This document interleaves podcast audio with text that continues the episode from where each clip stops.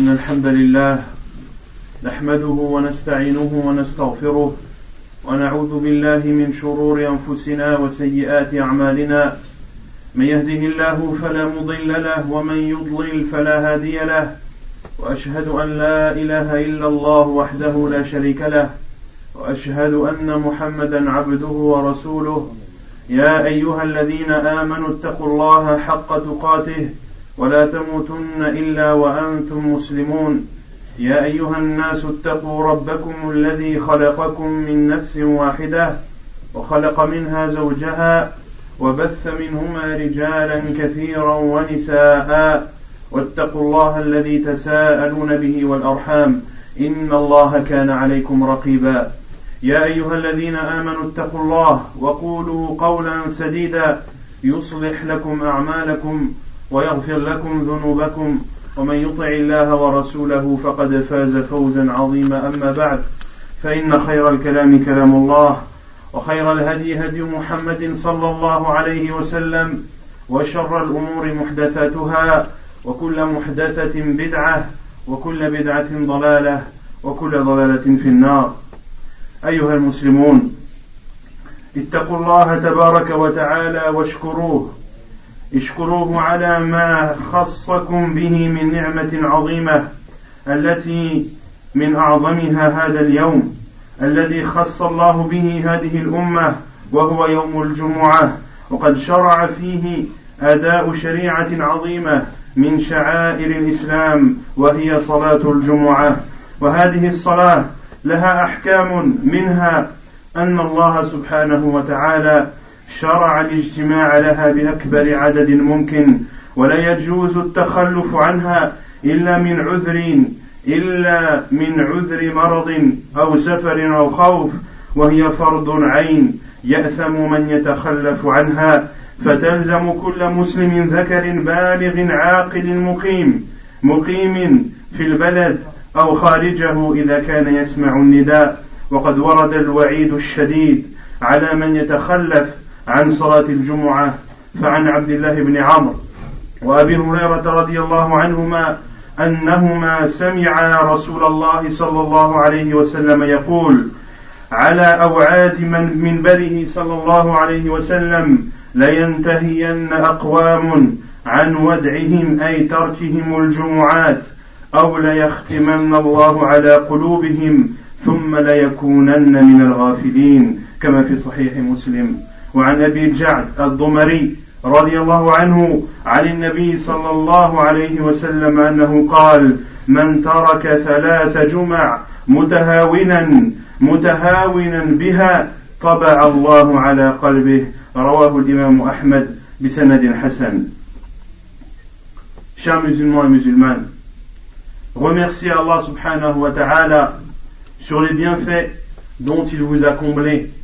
Et parmi ces grands bienfait, il y a le bienfait que nous connaissons ce jour, qui est le jour du vendredi, un jour dans lequel il est légiféré une grande adoration qui est la prière du vendredi. Et cette prière, beaucoup de jugements en découlent. Parmi ces jugements, Allah subhanahu wa ta'ala a légiféré le rassemblement, quel que soit le nombre. Et plus le est grand, et mieux cela est.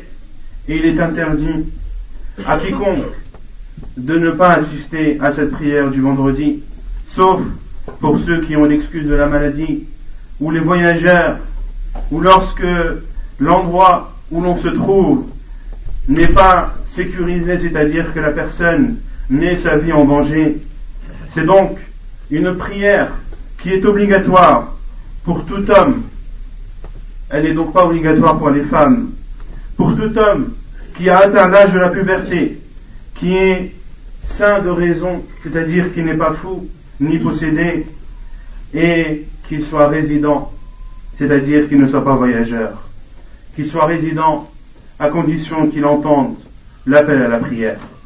Et beaucoup de hadiths du prophète sallallahu alayhi wa sallam mettent en garde les musulmans contre le fait de délaisser la prière du vendredi et le hadith le plus répandu et le hadith de Abdullah ibn Umar et de Abu Huraira rapporté dans Sahih Muslim, ils rapportent tous deux avoir entendu le prophète sallallahu alayhi wa sallam dire au-dessus de son minbar que des peuples ou que des gens s'abstiennent de ne pas venir, s'abstiennent du délaissement des prières du vendredi, ou bien alors Allah subhanahu wa ta'ala tamponnera leur cœur et scellera leur cœur et ils feront partie de ceux qui étaient distraits vis-à-vis de l'adoration d'Allah subhanahu wa ta'ala.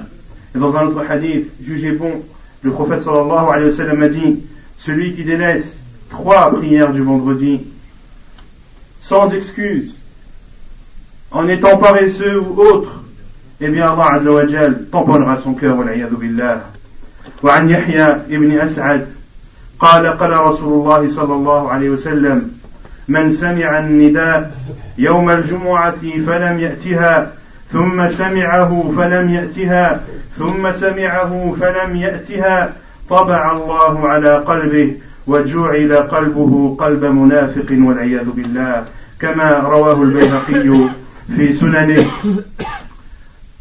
ومع هذا الوعيد الشديد لمن يتخلف عن صلاة الجمعة نجد أن بعضا من الناس اليوم استحوذ عليهم الشيطان فأنساهم ذكر الله فلم يستجيبوا لنداء في يوم الجمعة وتخلفوا عنها إصرارا وبعدا عن طريق الخير فاستحقوا بذلك الوعيد الشديد المذكور في الأحاديث السابقة ولا تجب الجمعة على المسافر سفرا قصير لأن النبي صلى الله عليه وسلم وأصحابه كانوا يسافرون في الحج وغيره فلم يصل أحد منهم الجمعة في السفر مع اجتماع الخلق الكثير.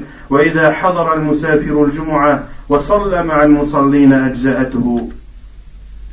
Et selon, selon Yahya ibn As'ad, il rapporte que le prophète sallallahu alayhi wa sallam a dit Celui qui entend l'appel du jour du vendredi et n'y va pas, puis entend l'appel et n'y va pas, puis entend l'appel et n'y va pas, Allah subhanahu wa ta'ala scellera son cœur et son cœur sera considéré comme le cœur d'un hypocrite billah. Et malgré ces hadiths qui sont durs, ces mises en garde qui sont sévères, beaucoup de gens sont dupés par le diable et se laissent aller dans le fait d'assister aux prières du vendredi et la délaisse pour beaucoup de gens malheureusement tout le long de l'année il faut donc qu'ils se remettent en cause et qu'ils aient à l'esprit ces hadiths du prophète sallallahu alayhi wa qui ne parlent pas en vain car sa parole sallallahu alayhi wa sallam est révélation ومن أحكام صلاة الجمعة أنه يستحب التهيؤ لها قبل حضورها بالاغتسال والتطيب ولبس أحسن الثياب وتجميل الهيئة بقص الشارب وتقليم الأظافر. فعن أبي هريرة رضي الله عنه قال قال رسول الله صلى الله عليه وسلم إذا كان يوم الجمعة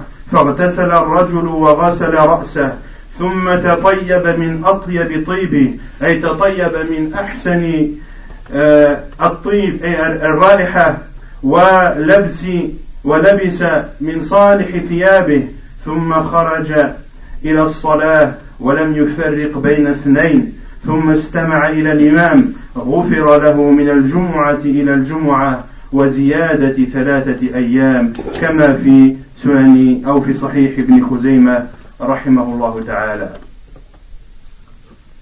Il est préférable, le jour du vendredi, de soigner son apparence avant de se rendre à la mosquée en prenant son bain, en, se parfumant et en portant les meilleurs de ses vêtements, et également pour les hommes, en taillant leurs moustaches et en coupant leurs ongles. Selon Abu Hurairah, le prophète sallallahu alayhi wa sallam a dit Lorsque le jour du vendredi arrive et qu'un homme se lave en lavant sa tête, puis se parfume de son meilleur parfum, et met et porte ses meilleurs vêtements, puis sort pour se diriger vers la prière, sans séparer entre deux personnes, c'est-à-dire sans s'asseoir dans la mosquée entre deux personnes, c'est-à-dire qu'ils doivent venir tôt et s'asseoir dans une place qui est vide et non pas se forger un chemin entre deux personnes qui peut-être désiraient s'asseoir les unes à côté, l'une à côté de l'autre.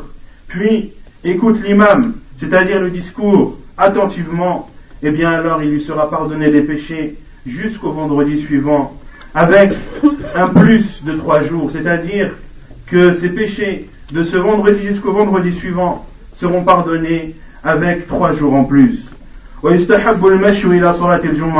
وترك الركوب فعن أوس بن أوس الثقفي رضي الله عنه قال سمعت رسول الله صلى الله عليه وسلم يقول من غسل اليوم الجمعة واغتسل وبكر وابتكر ومشى ولم يركب ودنا من الإمام فاستمع ولم يلغو كان له بكل خطوة عمل سنة أجر صيامها وقيامها كما في سنن أبي داود والترمذي والنسائي والحديث صحيح.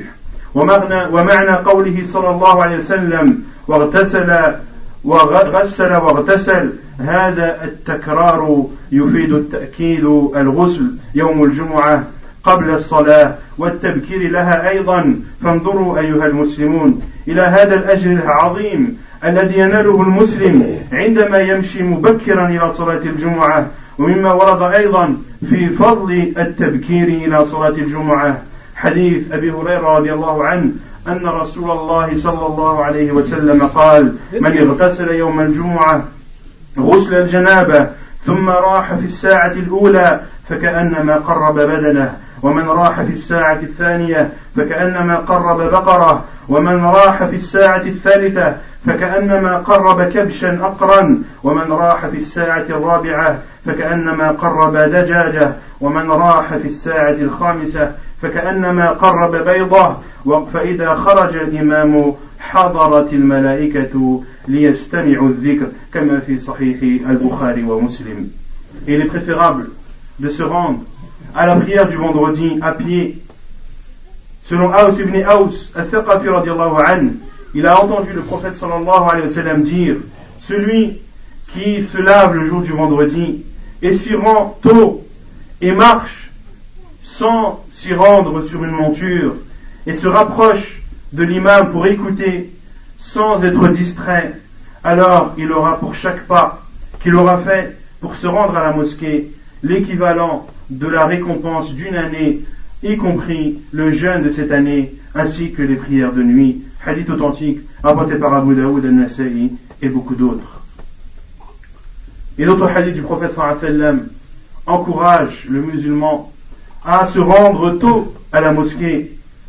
Parmi ces hadiths, le hadith d'Abu Hurairah où le prophète sallallahu alayhi wa sallam énumère les différentes récompenses en fonction des personnes et du moment dans lequel elles arrivent à la mosquée, ceux qui arrivent les premiers auront comme récompense l'équivalent de donner en aumône une chamelle, puis ceux qui viennent par la suite l'équivalent d'une vache, et les autres l'équivalent d'un bélier, les autres l'équivalent d'une poule, et ceux qui viendront en cinquième ou pendant la cinquième heure, ils auront l'équivalent de l'aumône d'un œuf, et lorsque l'imam entre dans la mosquée, les anges ferment le livre dans lequel ils inscrivent toutes ces personnes qui assistent à la prière et écoutent attentivement le discours de l'imam. وفي رواية فإذا خرج الإمام طووا أي الملائكة صحفهم يستمعون الذكر ففي هذا الحديث والذي قبله الترغيب في التبكير لصلاة الجمعة لما يترتب على التبكير من تحصيل مكان في الصف الأول والحصول على فضيلة انتظار الصلاة وحصول, وحصول الاشتغال بذكر الله سبحانه وتعالى بصلاة النافلة والتسبيح والتهليل والتكبير والدعاء. ومن أهمها قراءة القرآن ولا سيما سورة الكهف. فعن أبي سعيد الخدري رضي الله عنه أن النبي صلى الله عليه وسلم قال من قرأ سورة الكهف في يوم الجمعة أضاء له من النور ما بين الجمعتين كما في سنن النساء والحديث صحيح. Et dans une autre version, les anges referment leur registre et écoute attentivement le rappel, c'est-à-dire le discours de l'imam. Dans ces hadiths, il y a l'encouragement de se rendre tôt à la mosquée lors du vendredi pour assister à la prière du vendredi. Ceci car de se rendre tôt à la mosquée permet d'accomplir de nombreuses œuvres qui seront récompensées parmi ces actes méritoires, le fait de prier dans le premier rang. Ceux qui viennent tôt également auront la récompense d'attendre une prière et occuperont ce temps par le rappel d'Allah subhanahu wa ta'ala, mais également en accomplissant des prières surérogatoires, en faisant du tasbih, en disant subhanallah, walhamdulillah, wa la ilaha illallah, wallahu akbar, mais également d'invoquer Allah subhanahu wa ta'ala, mais aussi de lire le Coran et plus particulièrement Suratul Kahf, Surat la caverne, car il y a un mérite bien précis de lire Surat la caverne le jour du vendredi. Le prophète sallallahu alayhi wa sallam a dit, celui qui lit Surat la caverne le jour du vendredi, Allah subhanahu wa ta'ala illuminera cette personne jusqu'au vendredi suivant. وهذه الفضائل التي ذكرنا تفوت كلها على المتأخر ومع الأسف في هذا الزمان قل الاهتمام بالتبكير لحضور صلاة الجمعة فالكثير لا يأتون إليها إلا عند دخول الإمام أو عند الإقامة يحرمون أنفسهم من هذه الأمور العظيمة والفضائل المتعددة التي منها الدعاء كما روى البخاري ومسلم. أن رسول الله صلى الله عليه وسلم ذكر يوم الجمعة فقال فيها ساعة لا يوافقها عبد مسلم وهو قائم يصلي يسأل الله شيئا إلا أعطاه كما في صحيحين. واعلموا أيها المسلمون أنه يجب على الحاضرين الإنصات والاستماع للخطبة ويحرم الكلام وقت إلقائها وقد ورد النهي عن ذلك فعن أبي هريرة رضي الله عنه أن النبي صلى الله عليه وسلم قال إذا تكلمت يوم الجمعة فقد لغوت وألغيت يعني والإمام يخطب. وفي رواية للبخاري أن عن أبي هريرة رضي الله عنه أن النبي صلى الله عليه وسلم قال إذا قلت لصاحبك يوم الجمعة أنصت والإمام يخطب فقد لغوت. وعن علي رضي الله عنه قال قال رسول الله صلى الله عليه وسلم من ومن قال يوم الجمعة لصاحبه أنصت فقد لغى ومن لغى فليس له في جمعة شيء. وفي هذه الأحاديث دلالة على تحريم الكلام والإمام يخطب وفيه دليل على إباحة الكلام بين الخطبتين لأن المنع هو حال الخطبة هو حال خطبة الإمام وفيه دلالة على تحريم تسكيت المتكلم أثناء الخطبة.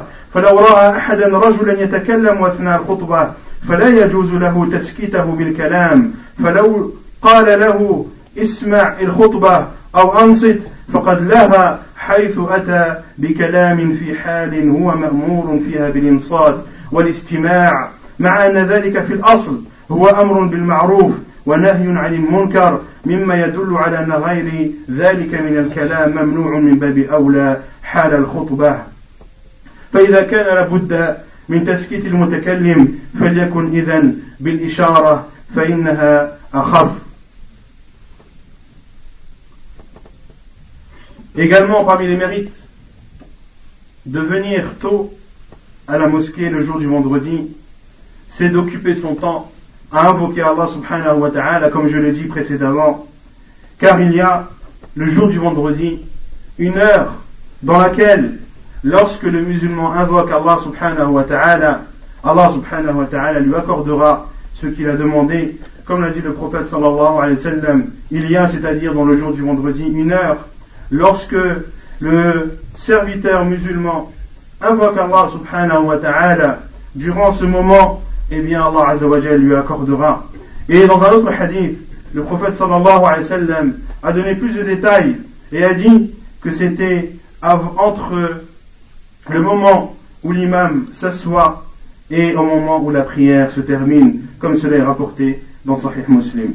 Et sachez également qu'il est obligatoire pour ceux qui assistent à la prière du vendredi ainsi qu'à son discours d'écouter attentivement l'imam et de ne pas parler.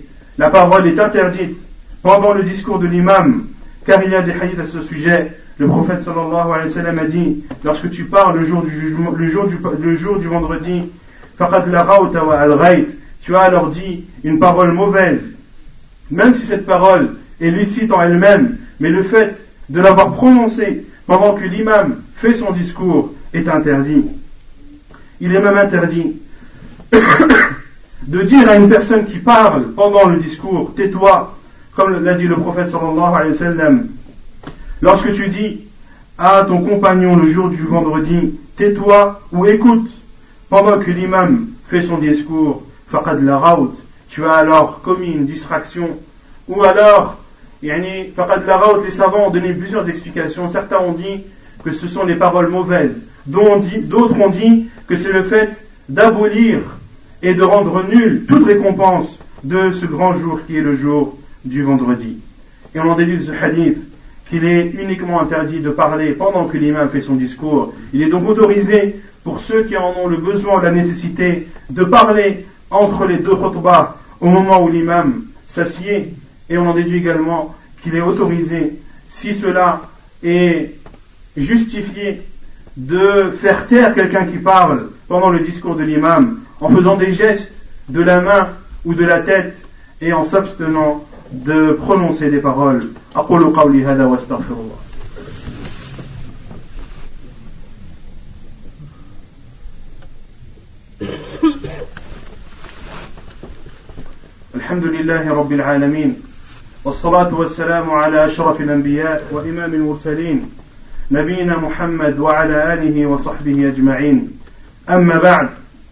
فقد اختلف العلماء رحمهم الله تعالى في رد السلام وتشميت العاطس والإمام يخطب. والصحيح أن من كان يسمع الخطبة فلا يجوز له رد السلام ولا تشميت العاطس بخلاف من لا يسمع الخطبة فإنه يجوز له فإنه يجوز له ذلك والله أعلم. ويحرم على الداخل للمسجد أن يتخطى رقاب الناس فقد رأى النبي صلى الله عليه وسلم رجلا يتخطى رقاب الناس يوم الجمعة. والنبي صلى الله عليه وسلم يخطب فقال النبي صلى الله عليه وسلم اجلس فقد آذيت وآنيت فقد آذيت وآنيت. آنيت أي أخرت المجيء أي تأخرت.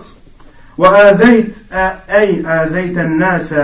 بتخطيك رقابهم ولا سيما إذا كان التخطي وقت الخطبة لأن فيه أذية للناس وإشغالا لهم عن استماع الخطبة فتكون المضرة به واسعة. وأيضا لا يجوز مس الحصى أو تسويته بالأرض بيده أو اللعب بيده على فراش المسجد لأن هذا من العبث. الذي يشغل عن سماع الخطبة ويذهب الخشوع فقد جاء في الحديث الصحيح عن أبي في سنن أبي داود أن النبي صلى الله عليه وسلم قال ومن مس الحصى فقد لغى ومن لغى فلا جمعة له Et les savants de l'islam ont divergé sur le jugement de rendre le salut ou de dire Yarhamukallah à celui qui éternue.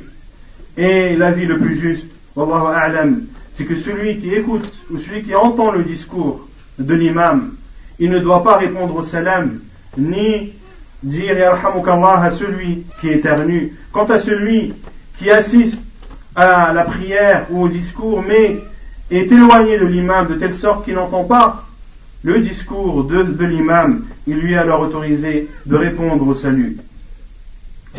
Il est interdit d'entrer à la mosquée et de chevaucher les gens au-dessus de leurs épaules. Le prophète sallallahu alayhi wa sallam a vu un homme chevaucher les épaules des gens lorsque le prophète sallallahu alayhi wa sallam était sur le minbar en train de faire son discours et le prophète sallallahu alayhi wa sallam lui a dit assieds-toi car tu offenses et tu es en retard. Tu offenses les gens en les chevauchant et en passant tes pieds au-dessus de leurs épaules. Tu les déranges, tu les distrais dans l'écoute du discours, ceci est donc interdit. Et assieds-toi, c'est-à-dire assieds-toi là où tu es entré. Et ne chevauche pas les gens car tu es en retard. Et c'est toi qui portes la responsabilité de ce retard. Il est aussi interdit de jouer avec les pierres, car au temps du prophète sallallahu alayhi wa sallam, il n'y avait pas de tapis, la mosquée était sable et pierre, et des gens temps du wa sallam aplatissaient le sol ou enfonçaient des pierres dans le sol pour l'aplatir.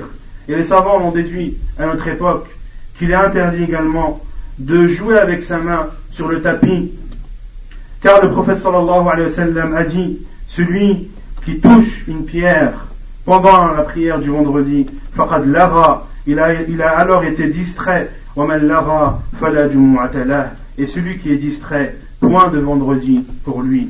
C'est-à-dire qu'il n'aura pas de récompense, mais sa prière du vendredi reste néanmoins valide.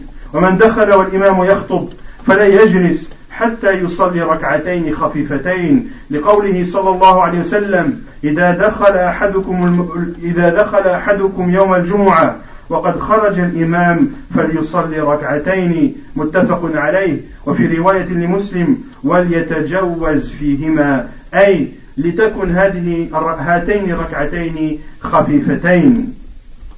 أيها المسلمون يوم الجمعة يوم مبارك شاهد ومشهود.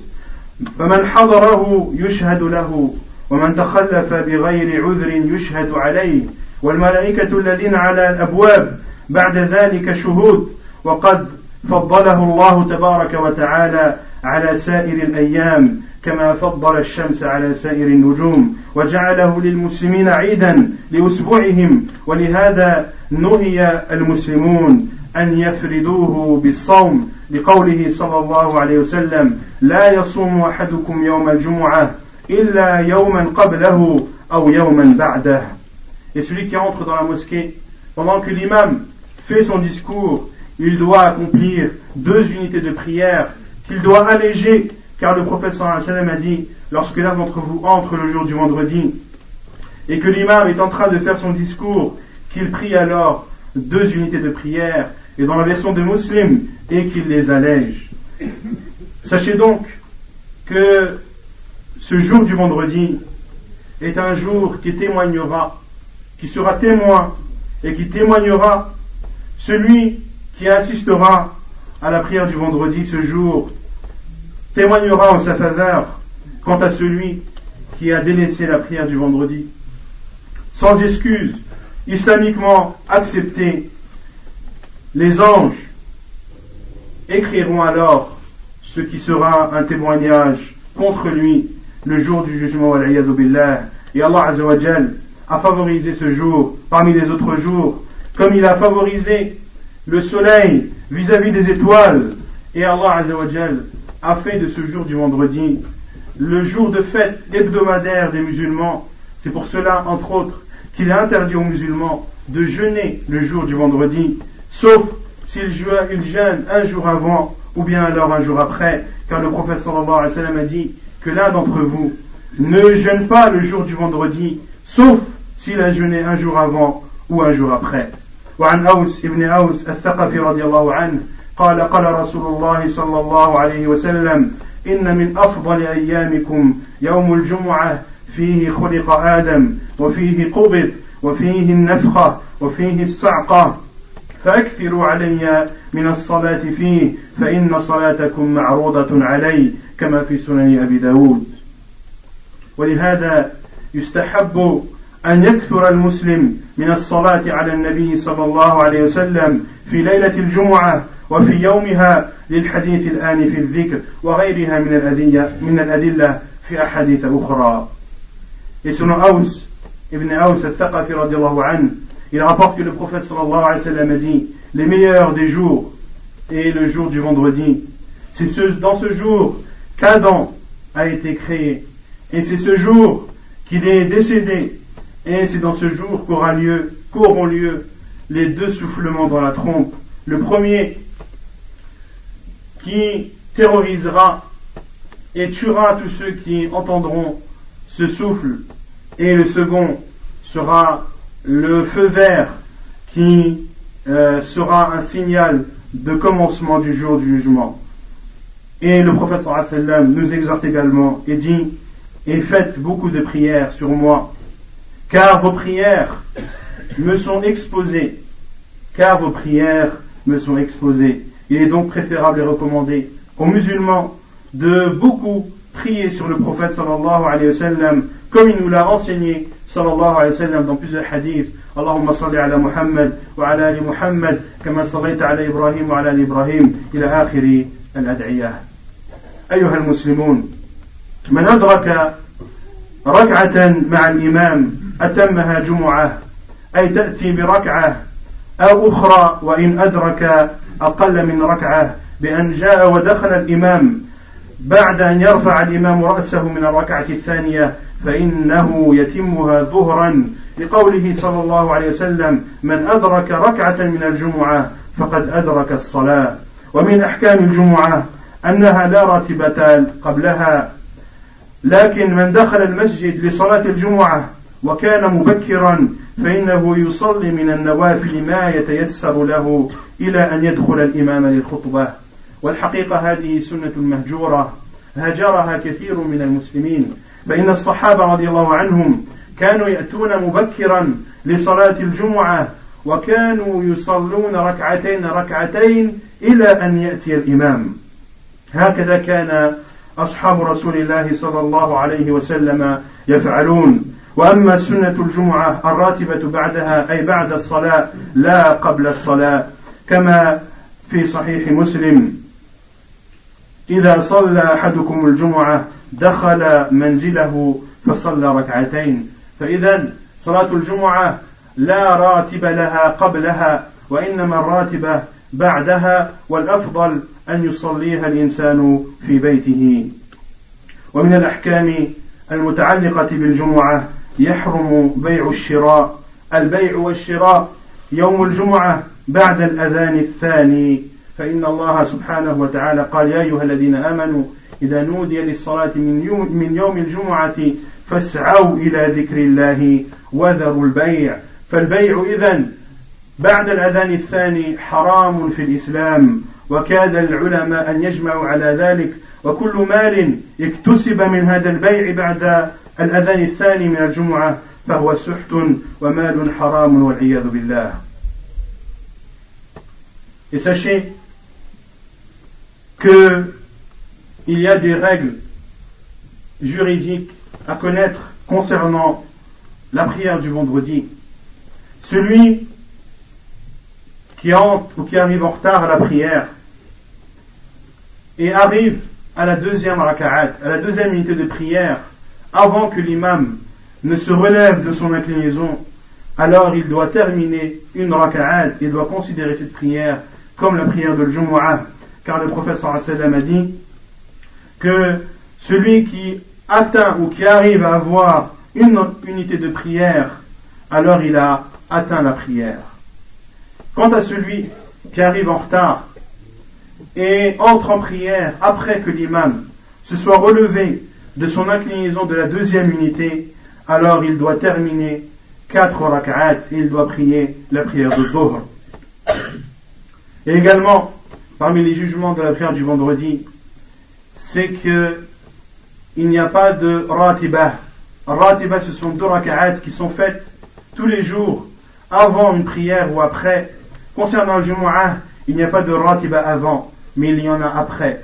Et le fait qu'il n'y ait pas de ratiba avant ne signifie pas qu'il est interdit de prier avant la prière de Jumu'ah. Bien au contraire, il est conseillé de faire le plus de raka'at possible. Ainsi faisaient les compagnons du prophète sallallahu alayhi wa sallam. Ils venaient tôt le jour du vendredi à la mosquée et faisait plusieurs unités de prière jusqu'à ce que l'imam monte sur le minbar.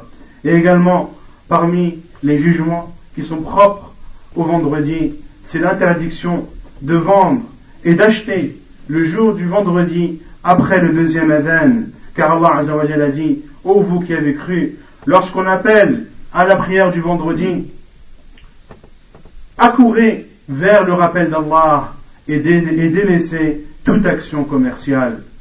Tout bénéfice donc qui est engendré par un commerçant après le deuxième Adan, le jour du vendredi, eh bien cet argent est considéré comme illicite. Qu'Allah subhanahu wa ta'ala nous en préserve. نسأل الله تبارك وتعالى أن يجعلنا من الذين يستمعون القول فيتبعون أحسنه ونسأله تبارك وتعالى أن يجعلنا من الذين يحافظون على صلاة الجمعة والذين يستمعون الإمام ويحصلون بذلك على الأجور العظيمة التي أخبر بها النبي صلى الله عليه وسلم وأقم الصلاة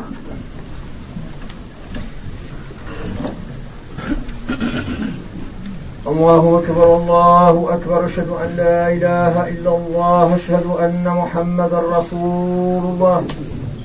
حي على الصلاة حي على الفلاح. قد قامت الصلاة قد قامت الصلاة.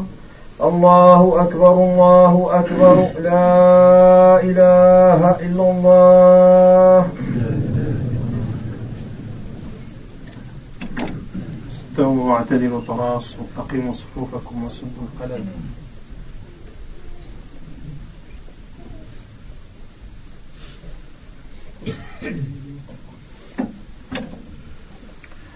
الله أكبر.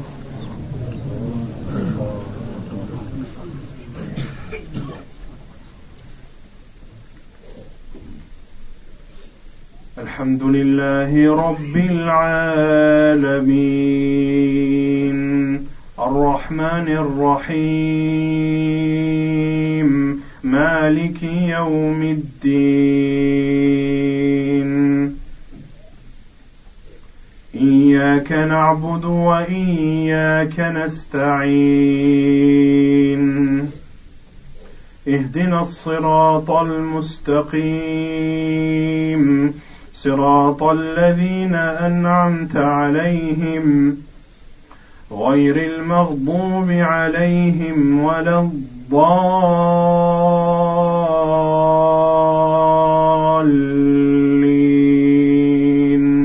آمين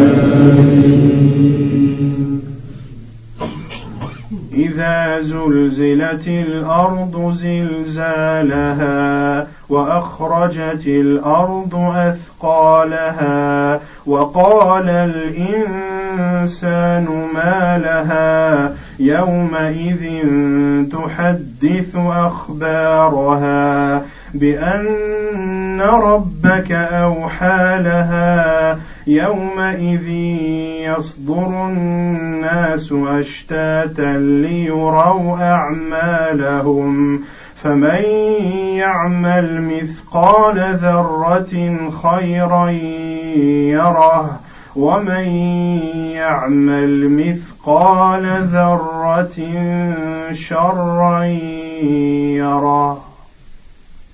الله أكبر.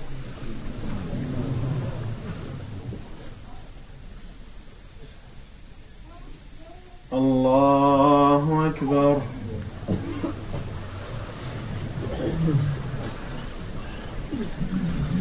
الحمد لله رب العالمين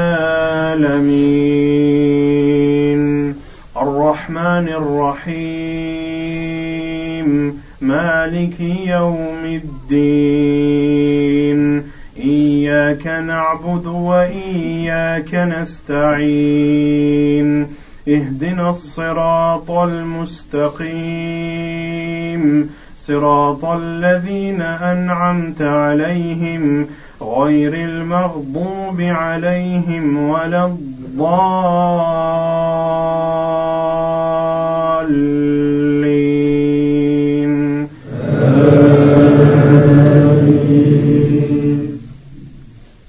والعاديات ضبحا فالموريات قدحا. فالمغيرات صبحا فأثرن به نقعا فوسطن به جمعا. إن الإنسان لربه لكنود وإنه على ذلك لشهيد وإنه لحب الخير لشديد أفلا يعلم إذا بعثر ما في القبور وحصل ما في الصدور إن ربهم بهم يومئذ لخبير